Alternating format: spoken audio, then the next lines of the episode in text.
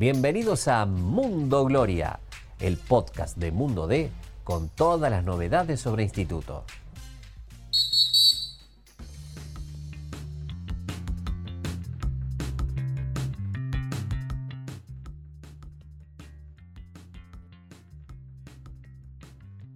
¿Qué tal? ¿Cómo les va? El gusto, el placer de saludarlos una vez más en, Mundo Gloria, en el regreso nuestro, Hernán, ¿no? Después de unos días de vacaciones volvemos a, hacer este lindo podcast, ¿no? ¿Cómo andas, Agus? Y bueno, podría, decirse que este es el primer capítulo oficial de este 2023, aunque bueno, antes, antes de irnos de, vacaciones estuvimos charlando con, con Juan Manuel Cobagliato, el presidente del instituto, en un par de capítulos que realmente fueron muy escuchados y bueno, además está como siempre agradecer a, los hinchas que se prenden y ojalá que nos sigan acompañando en este, en este año que recién arranca. Totalmente, sí, y tenemos para hoy, bueno, un podcast con, muchas cosas para hablar, por un lado con el foco Hernán puesto en lo que fue la actuación de los primeros refuerzos que los hinchas pudieron ver en cancha, pero también con otros temitas para tocar, como bueno, qué pasó con el tema de las luces, mucha gente se quejaba de que por ahí la iluminación no fue la mejor, ya vamos a explicar bien qué fue lo que ocurrió qué está pasando con el tema de los barras, que ha habido algunos episodios que una vez más han puesto instituto en, el foco de distintos medios de comunicación.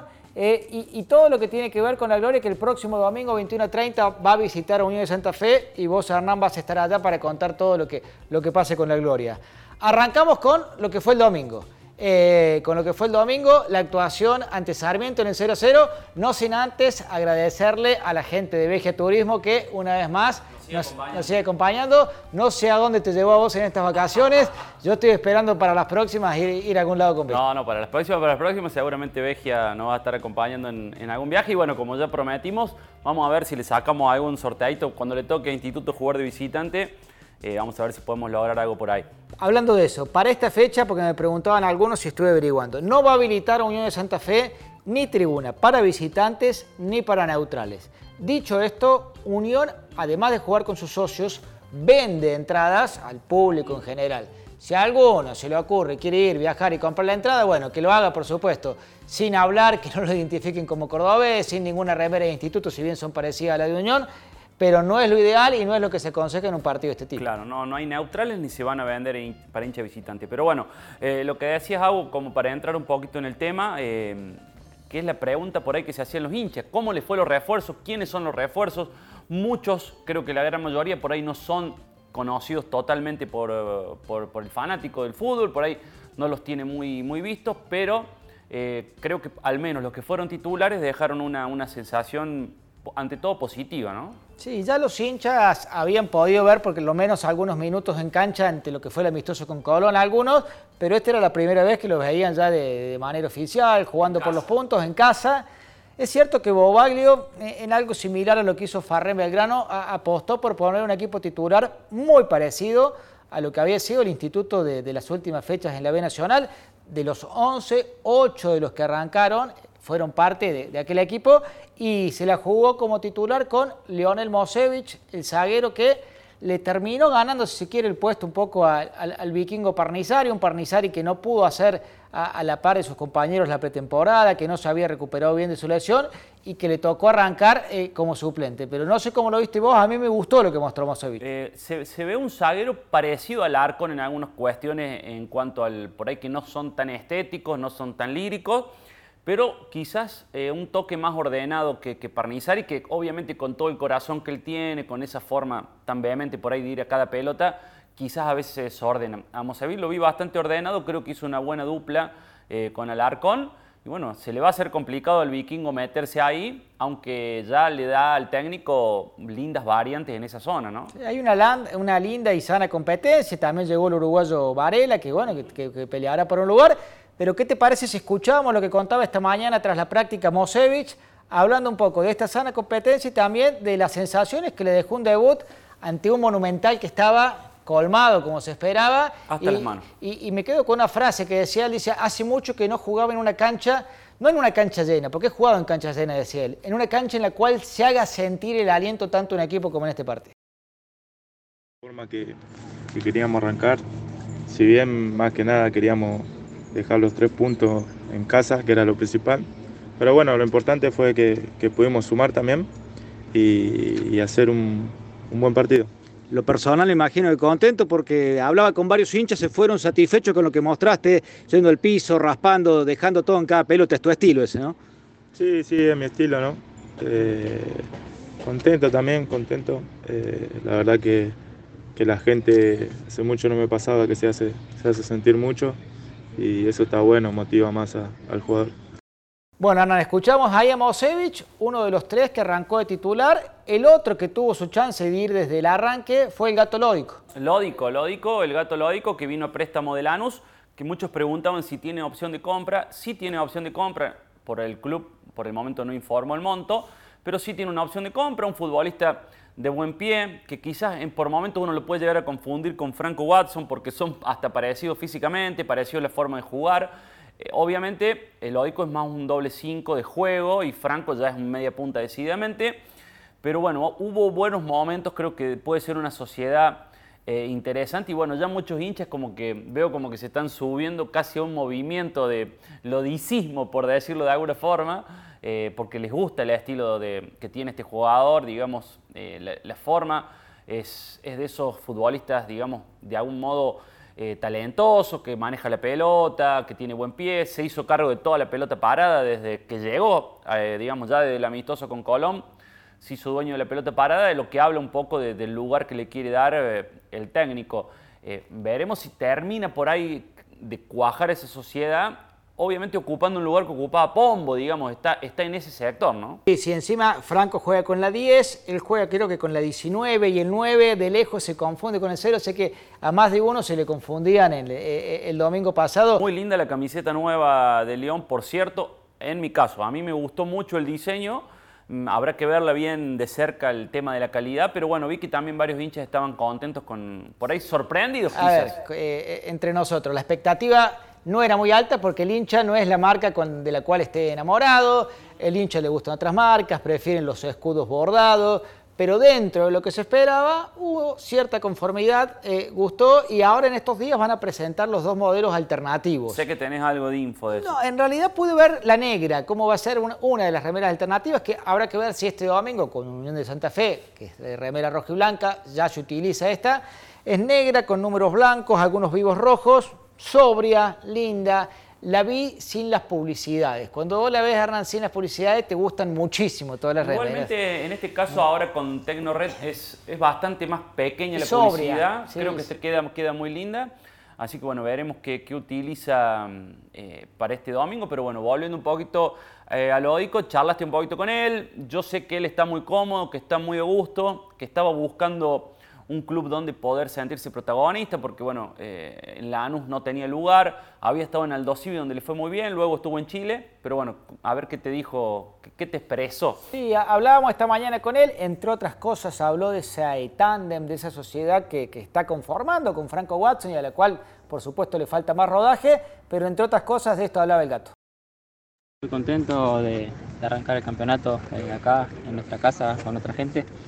Eh, se vio un marco, un marco muy lindo y bueno, desde lo personal la verdad que me sentí cómodo, creo que el equipo hizo, hizo un buen partido, el primer tiempo creo que lo hicimos muy bien, el segundo capaz fue un poco más complicado, pero, pero bueno, supimos lucharlo también y, y bueno, queríamos ganarlo, pero, pero bueno, lo importante es que sumamos y ahora hay que ir con todo el domingo.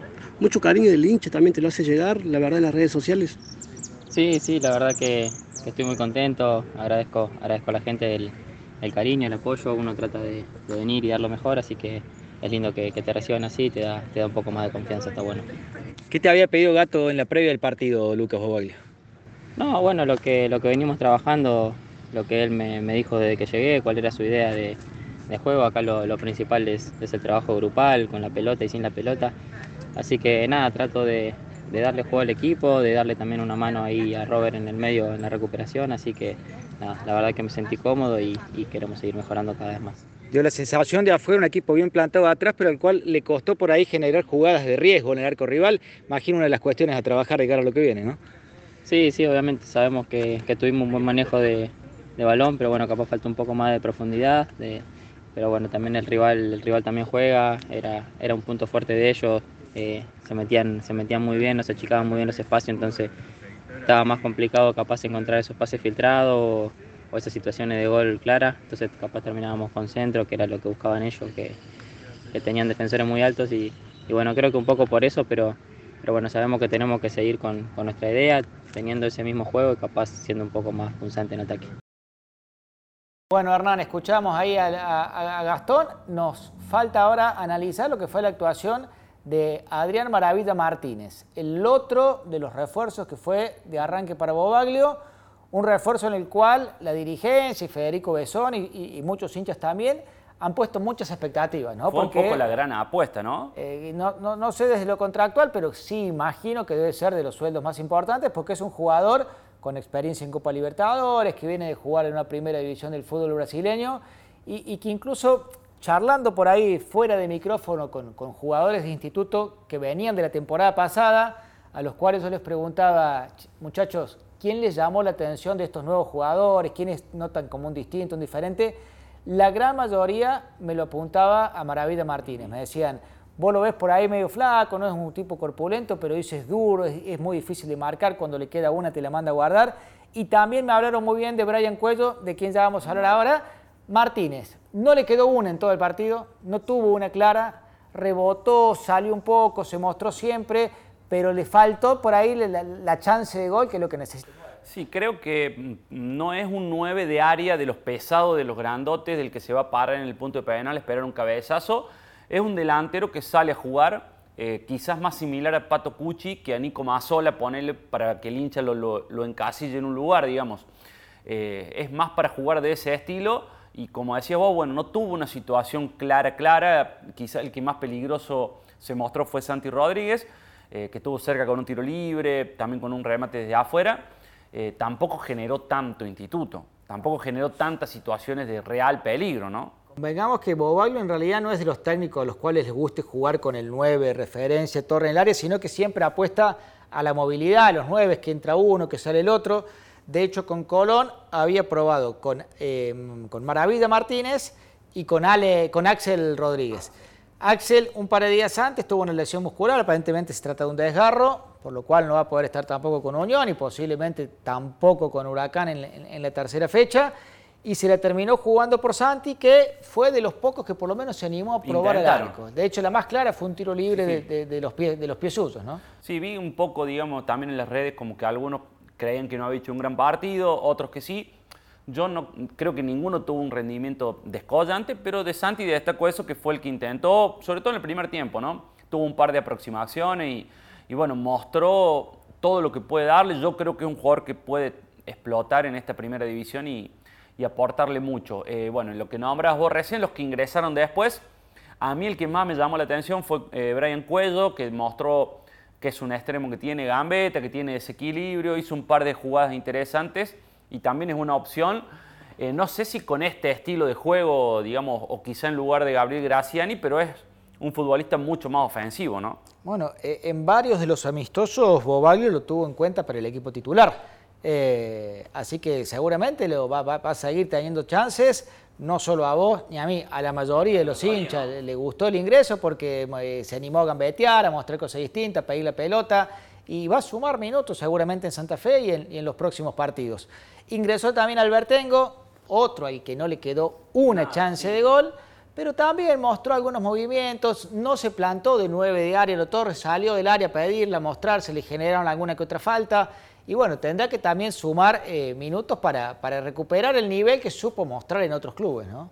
Sí, sobre todo lo que le viene al Albertengo es que es lo que destacaba también la dirigencia y el cuerpo técnico, las ganas que tiene. O sea, mostró muchas ganas de ver el instituto y creo que en esos minutos que, ingresó también dejó en claro eso, tiene, tiene mucho, mucho entusiasmo, quiere ganarse el espacio, ganarse su lugar. bueno, veremos si digamos, se da en algún momento esa oportunidad quizás de, de ser titular. Por ahora me parece que parte en un segundo escalafón, ¿no? Totalmente. Y el otro que tuvo su debut fue Nicolás Linares, que ingresó en el segundo tiempo, que ayudó a acomodar el mediocampo, que fue una especie de rueda de auxilio para Bochi. Sería el reemplazante de Bochi, digamos, un volante central clásico, digamos que vino de Banfield, a préstamo y bueno, es un poco el, un 5 más combativo. Pero bueno, en ese momento del partido el técnico entendió que necesitaba un poquito más de marca en el medio campo, ¿no? Sí, yo creo que va a ser otro jugador que va a sumar muchos minutos. Habrá que ver si después le termina ganando o no el puesto a Bocho, si terminan compartiendo cancha como ocurrió los, los otros días. Porque, a ver, convengamos que Sarmiento hizo tiempo, no salió a atacarte, no fue a buscar el partido ante equipos que te vayan a buscar y capaz que necesitas proteger un poco más esa parte del medio campo. Veremos qué para Bobaglio de cara al domingo. Recién hoy, estamos a, martes, no ha hecho fútbol con los supuestos titulares. Hoy jugaron más los, los suplentes y los que no tuvieron tantos minutos los otros días. Conociéndolo no creo que cambie demasiado, ¿no? No creo que cambie demasiado. Hoy Cerato trabajó de manera diferenciada, pero va a llegar bien al, al partido del domingo, así que no creo que haya demasiados cambios no va a llegar, como decíamos, eh, el, ex patronato Rodríguez, así que puede llegar a ingresar Cuello, puede llegar a ingresar Linares, pero habrá que ver si hace algún otro movimiento, pero no grandes cambios seguramente. No, no, viene, viene por, ese, por ese carril de, no cambiar demasiado más en este comienzo. Y, bueno, por ahí algo que charlábamos también, que era un tema que llamó la atención, hubo un trabajo, digamos, a contrarreloj del club en cuanto a las obras para poder presentar la cancha en condiciones. El césped se lo vio bastante bien. Eh, creo que, cumplió el club en ese sentido. Justamente el presidente Juan Manuel Cabaleto estaba como, bueno, contaba después del partido que no, no pudo disfrutar nada. Eh, porque hubo mucha presión para llegar a tiempo, ¿no? Con todas las obras. Sí, se hicieron muchas cosas, es cierto, llegaron con lo justo, con algunas. El césped estaba bien, pero es, hay algo que, que, vengo remarcando desde hace un tiempo y que en el club lo saben, se necesita en algún momento hacer un laburo a fondo todo de cero. Eh, bueno, acá mismo nos contaba Jorge Carranza cuando vino al, podcast que él cuando saca la pelota la, pone eh, en el piso y, desde ahí del fondo ve todo el, desbalance que hay entre algunas partes del terreno. Había una parte que es como un parche, que estaba como parchado al medio, que se veía un poco más oscura que el resto de las partes del campo de juego. Eh, se va a ir trabajando en estos días, las lluvias que, que han caído seguramente ayudarán Veremos si le juega en contra o no lo del recital ahora fin de mes de, Ricardo Arjona, que todo lo que se está avanzando, que no se retroceda a raíz de ese recital.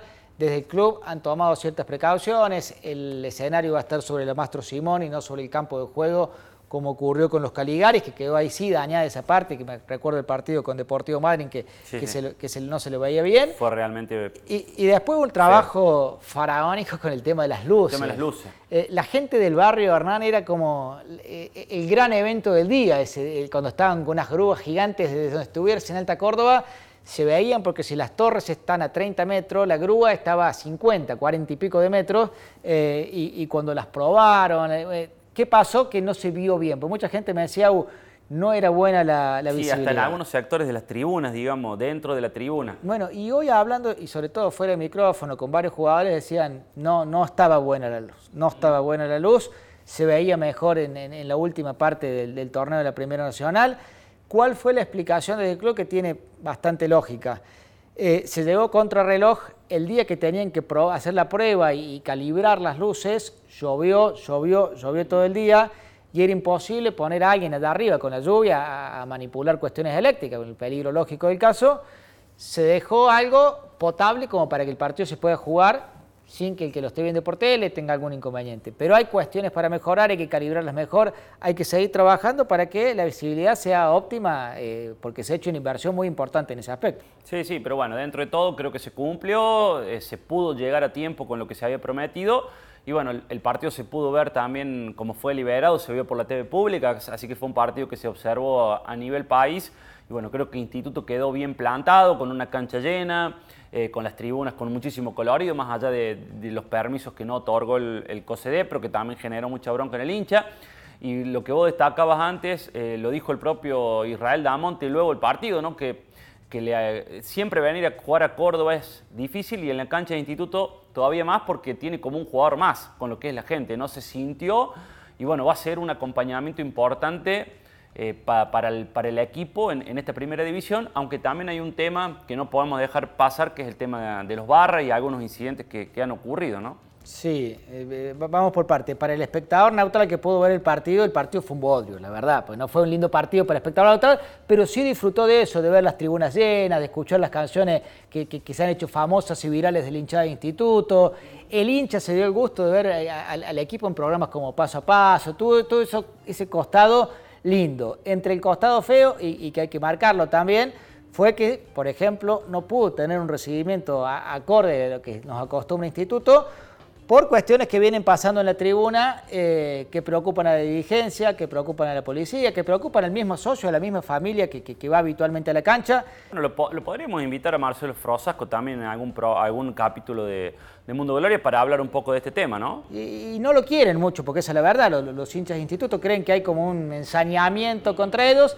Bueno, escuchar y ver si da sus motivos, si, son lógicos, si tienen fundamentos eh, o no sobre estas cuestiones que no le permitieron, por ejemplo, Instituto tener eh, el recibimiento, decíamos, ya con Colón había habido algunos incidentes en la popular y en la previa al partido con Sarmiento se encontró un revólver calibre 22 en uno de los baños de mujeres. Sí, sí, no estaba en un estado, bueno, uno desconoce. No, no es un arma operativa, digamos. No, parecía ser un arma operativa, pero bueno, eh, lo mismo causó digamos, algún cierto regemor y obviamente desde el COSEDEPRO informaron que, eh, en palabras del propio Frosasco, no, no hubo hasta aquí un partido instituto donde no hubiera aunque sea un pequeño inconveniente, algún pequeño incidente y por eso es que tienen el ojo puesto sobre lo que sucede en la cancha de la Gloria, ¿no? Sí, sí si bien es cierto y Frosasco tendrá sus motivos para decir eso, también es verdad que no ha habido grandes incidentes, por suerte, y ojalá que no los haya, pero hay una, situación media tensa que, da la sensación de que en cualquier momento puede llegar a, explotar. Ojalá que no, pero bueno, están ya las, alarmas encendidas en ese aspecto. Sí, bueno, y obviamente esta interna por ahí de, los barras que es remanida, que ya el hincha también, el hincha común, digo yo, el socio, está cansado también de esta situación, eh, porque creo que el año pasado se logró que el hincha volviera en masa, la familia, uno veía abuelos, hijos, nietos, y bueno, y esta situación siempre empaña un poco el sentimiento del verdadero hincha, ¿no? Del que quiere al club y no, no quiere dañar ni sacar un beneficio, simplemente va a alentar al club que ama, ¿no? La otra cuestión que parece ya un problema sin fin, lo difícil y te diría imposible que es coordinar a las dos tribunas, a las dos populares, para que canten lo mismo. Estando, como me pasó los otros días, a la mitad de las dos tribunas, eh, la gente como que no sabía quién seguir, unos seguían a uno, otros seguían a otro, y a diferencia de lo que había ocurrido días atrás en el Kempes, que estaban todos juntos y que el aliento se hacía sentir de otra forma, bueno, es una cuestión que por ahora es un problema sin solución. Ojalá que en el transcurso de este año se le encuentre salida a este laberinto que hasta el momento parece que no la tiene. Bueno, bueno, bueno. Arrancamos de alguna forma oficialmente esta temporada 2023 con el Mundo Gloria, pidiéndole a la gente que eh, agradeciéndole primero y pidiéndole que nos sigan acompañando, como lo hace también Vegia Turismo, que es nuestro, nuestro auspiciante de cabecera aquí en Mundo Gloria. Y bueno, estaremos el domingo en Santa Fe con Mundo D cubriendo el partido y esperando que llegue esa primera victoria en Primera División, aunque va a ser otro rival duro, como lo serán casi todos ¿no? en, este, en este campeonato. Seguramente, seguramente estaremos contando eso. Mira, eh, hacía cálculo los otros días, Hernán. Son 40 partidos los que va a jugar Instituto esta temporada, 27 ahora, 13 después, sumando 50 puntos. 50 puntos. Sí, ya faltan 49 ahora. Vamos por los 49. sumando los 49 que faltan, llegaría un promedio de 1,25 con el cual no debería tener problemas para mantener la categoría. Si se cumple eso, podés pensar en 60 por una Sudamericana, 70 por una Libertadores, pero... Pero primero esos 50. Primero esos 50, hay que consolidarse, ya lo ha dicho el, el presidente, el técnico, el manager, ese es el gran objetivo para este año. Así que bueno, rumbo a ese objetivo va Instituto. De 10. Bueno, esperemos que Mundo Gloria también se consolide y permanezcamos en primera división de los podcasts. Ojalá, ojalá, venimos bien, gracias por el aguante. No se olviden de darle clic ahí en, seguir a Mundo Gloria para que les lleguen las notificaciones cada vez que tenemos un, podcast nuevo. De 10. Nos vemos la semana que viene, Augusto. Hasta la próxima.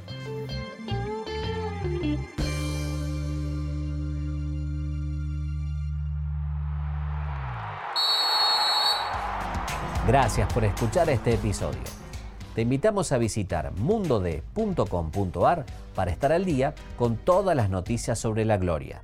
Nos encontramos de nuevo la semana que viene.